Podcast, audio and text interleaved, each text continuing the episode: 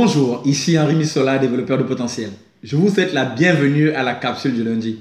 J'espère que peu importe où vous me suivez dans la francophonie, cette capsule vous trouvera dans une forme excellente. Ce matin, je veux toucher le sujet comment arrêter de remettre des choses à demain. Vous savez, la plupart du temps, lorsque les gens remettent les choses en fait à demain, c'est simplement parce que ces choses n'ont pas été considérées comme des priorités. Croyez-moi, lorsque vous mettez une chose ou que vous considérez une chose comme prioritaire, vous trouvez nécessairement le temps de faire la chose. Peut-être que tout au long de la semaine dernière, vous avez passé votre temps à remettre les choses à demain. Et là, vous commencez une nouvelle semaine. Et vous ne savez pas comment faire. Si c'est votre cas, je suis heureux de pouvoir partager ces quelques clés avec vous. Alors ce matin, je vais partager avec vous trois habitudes à développer pour arrêter de remettre les choses à demain. La première habitude, la suivante. Fixez-vous un objectif. Vous savez, vous ne pouvez pas commencer votre semaine sans objectif. Il est important de commencer votre semaine avec une cible en tête. Il est important de commencer votre semaine avec quelque chose en fait que vous aimeriez accomplir. C'est véritablement important. Donc nous sommes le lundi aujourd'hui. Qu'est-ce que vous aimeriez avoir accompli à la fin de la semaine?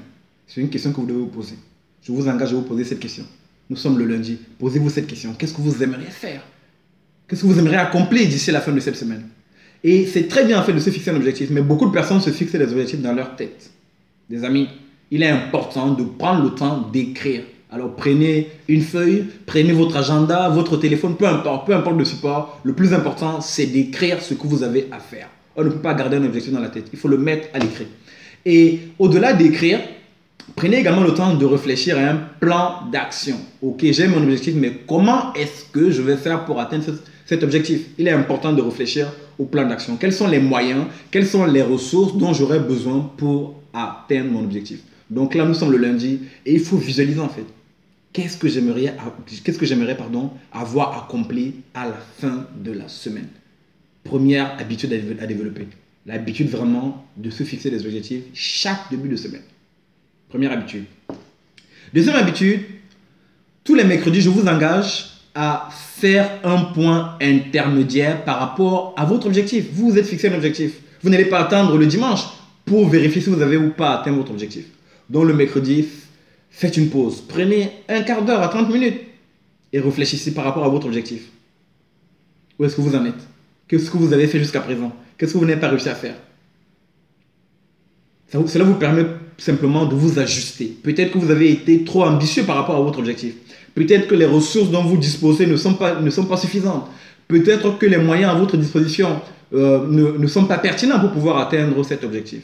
Le point intermédiaire est vraiment primordial parce qu'il vous permet euh, de pouvoir vous ajuster, de pouvoir euh, challenger vos ressources, de pouvoir challenger en fait les moyens à votre disposition pour pouvoir atteindre l'objectif. Ça, c'est la deuxième habitude à développer.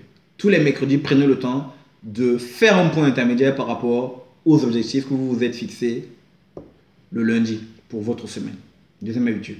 Troisième habitude que nous allons voir, c'est simplement de prendre le temps en fin de semaine, ça peut être le vendredi, ça peut être le samedi, tout dépend comment vous considérez votre semaine. Prenez le temps de faire un point final, un point complet par rapport à votre objectif de la semaine.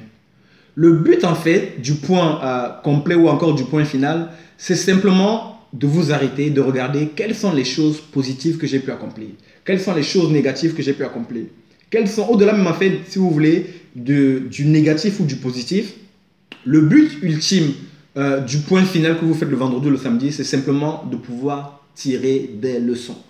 Qu'est-ce que j'ai appris euh, tout au long de, cette semaine de positif? Qu'est-ce que j'ai appris de négatif? Comment est-ce que je peux le mettre en œuvre pour les semaines d'après? Supposons que vous ayez fixé en fait euh, de réaliser une tâche. Le lundi, vous vous dit, je vais réaliser cette tâche, j'ai besoin de deux jours.